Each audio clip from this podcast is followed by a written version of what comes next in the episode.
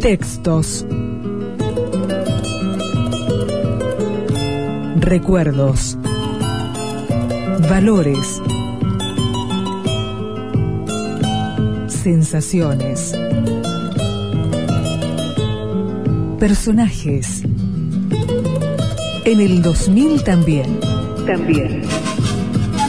Las últimas palabras.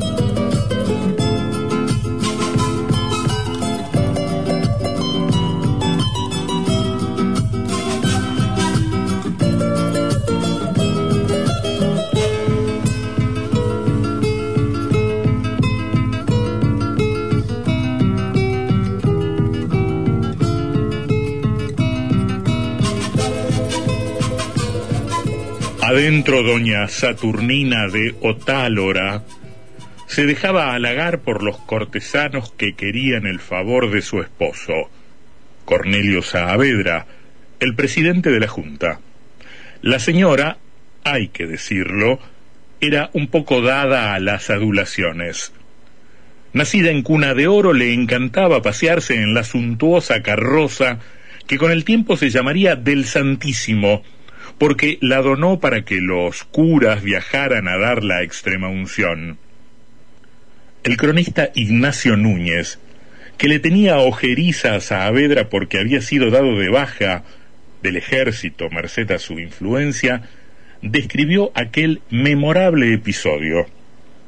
Entre las exclamaciones eh, y los brindis que se prodigaron al presidente, se distinguió el de don Atanasio Duarte, capitán de Húsares, natural de Montevideo, hombre de una vida licenciosa y de un carácter insolente. Él tomó del ramillete que cubría la sala principal del cuartel una corona de dulce. Llamó la atención del concurso a un brindis que quería proponer, colocó la, la corona en la cabeza de la señora doña Saturnina, esposa del presidente, y gritó Viva el emperador de América. Esa misma noche, un correveidile le fue con el chisme a Moreno. No debe haber dormido porque al día siguiente presentó un proyecto de decreto que despojaba al presidente de todos los honores que le correspondían como si fuera un virrey, corona de azúcar incluida. Saavedra recibió la estocada con serenidad y puso su firma al lado de la firma de los otros vocales de la Junta. Mateu, como Moreno, pensaba que Saavedra mandaba con despotismo porque tenía de su lado tropas de su facción, esto es, el regimiento de patricios, y que era necesario montar poleas y engranajes que equilibraran la máquina de gobernar. En ese sentido, la cuestión de los honores no era una cuestión menor. Por eso la cláusula 14 del decreto famoso rezaba, en las diversiones públicas de toros, ópera, comedia, no tendrá la Junta palco, ni lugar determinado los individuos de ellas que quieran concurrir y por lo tanto deberán comprar lugar como cualquier ciudadano no por casualidad, María Guadalupe Cuenca le escribía a Moreno, su marido, No se cansan tus enemigos de sembrar odio contra vos, ni la gata flaca de la Saturnina de hablar contra vos en los estrados y echarte la culpa de todo.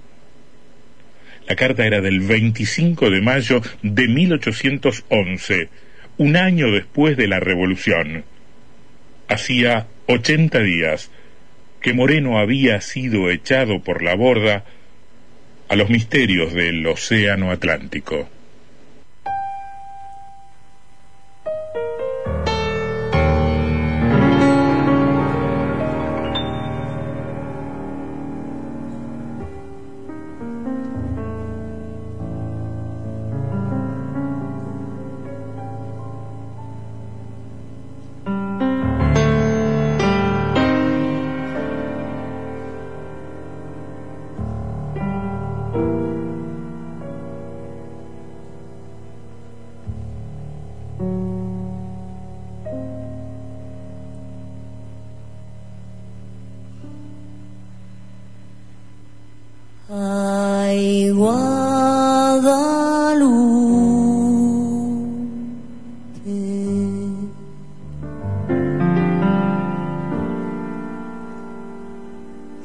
Ascoltas tu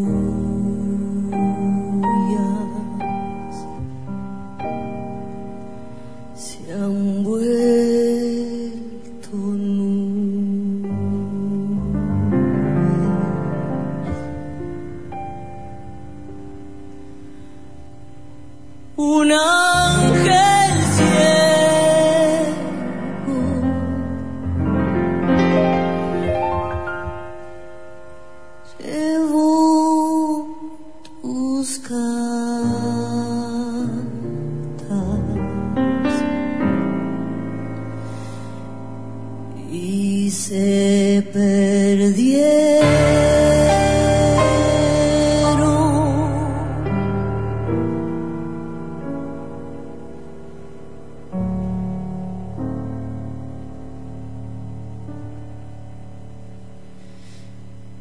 Qué pena gran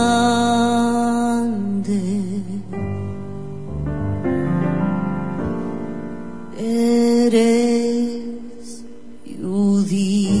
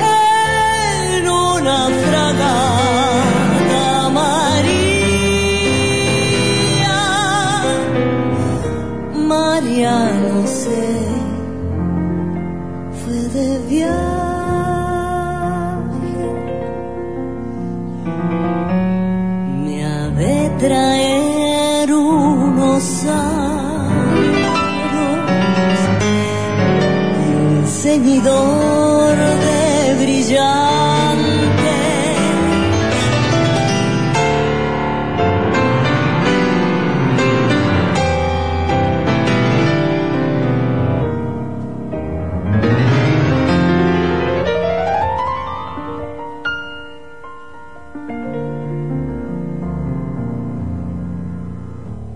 Me ha de traer 算。